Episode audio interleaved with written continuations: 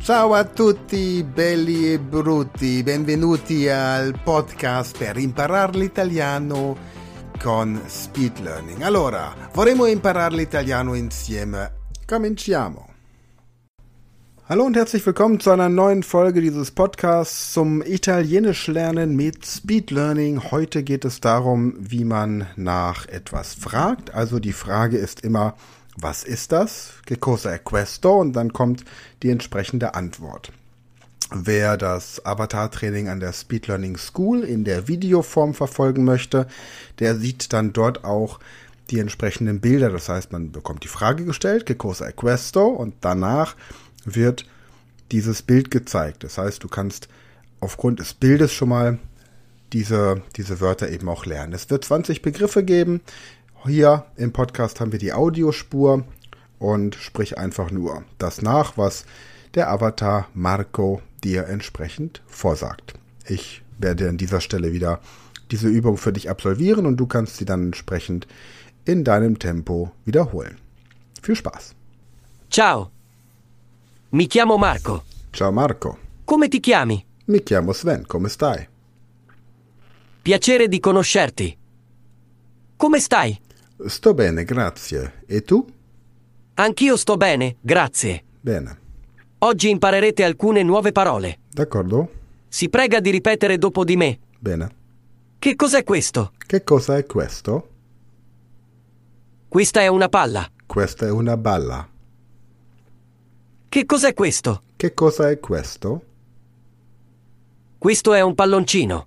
Questo è un balloncino. Che cos'è questo? Che cosa è questo? Questo è il cacao. Questo è il cacao. Che cos'è questo? Che cosa è questo? Questo è il caffè. Questo è il caffè. Che cos'è questo? Che cosa è questo? Questo è una cassa. Questo è una cassa. Che cos'è questo? Che cosa è questo? Questo è cioccolato. Questo è cioccolato. Che cos'è questo? Che cosa è questo?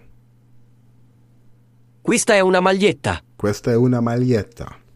Che cos'è questo? Che cosa è questo?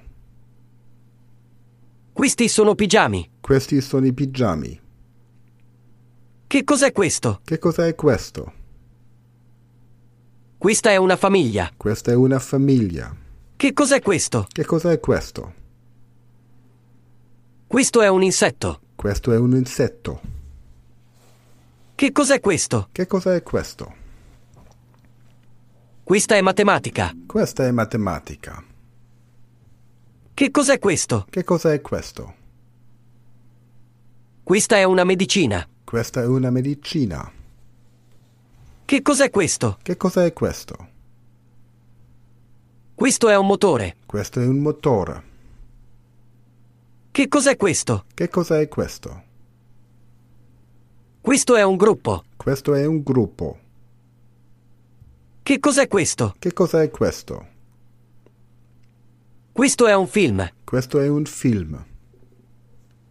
Che cos'è questo? Che cosa è questo? Questa è una radio. Questa è una radio. Che cos'è questo? Che cosa è questo? Questo è un elefante. Questo è un elefante. Che cos'è questo? Che cosa è questo? Questa è un'insalata. Questa è una insalata. Che cos'è questo? Che cosa è questo? Questa è una zuppa. Questa è una zuppa. Che cos'è questo? Che cosa è questo? Questa è la polizia. Questa è la polizia. Molto bene. Ora hai imparato 20 parole. Bravo. Vedi quante parole riesci a ricordare. Mhm.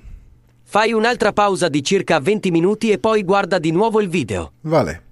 Sarà probabilmente in grado di ricordare ancora più parole o addirittura tutte. Ho capito. Ripeti questo esercizio finché non avrai imparato almeno 15 parole. Fai una pausa per un giorno e se riesci ancora a farlo, riprova dopo una settimana. D'accordo. Divertiti ancora e la prossima volta imparerai come fare domande, come dare risposte e come dire no. Bene, grazie. Arrivederci, ciao. Also, worum es jetzt noch geht, hör dir jetzt in 20 Minuten, nach 20 Minuten Pause nochmal diese Folge an und versuche so viele dieser Begriffe, so viele dieser 20 neuen Wörter, die du jetzt gehört hast, ähm, zu erinnern wie möglich. Also zum Beispiel Kaffee, Schokolade, Cassa, Uballa, un balloncino, mm, ähm, Polizia, Zuppa, Insalata, Radio, Film.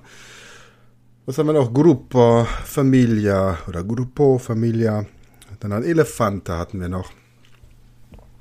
Dann hatten wir Radio, habe ich Radio schon gesagt. Also auf jeden Fall versucht 15 dieser Begriffe mh, zu erinnern und dann, wenn das gelingt, dann höre dir nach einem Tag drauf nochmal diese Übung an, beziehungsweise versucht diese 15 Begriffe wieder zu erinnern. Und auch diese Frage, che cosa è questo, immer so im Alltag mit Italienern anzuwenden. Gut, prima. Dann hören wir uns nächste Woche und werden dort lernen, wie man Fragen mit Ja und Nein beantwortet. Für heute vielen Dank und arrivederci. Das war die aktuelle Folge des Podcasts zum Lernen der italienischen Sprache mit Speed Learning. Wenn du mehr möchtest, dann werde Speed Learner an der Speed Learning School. Registriere dich unter speedlearning.school.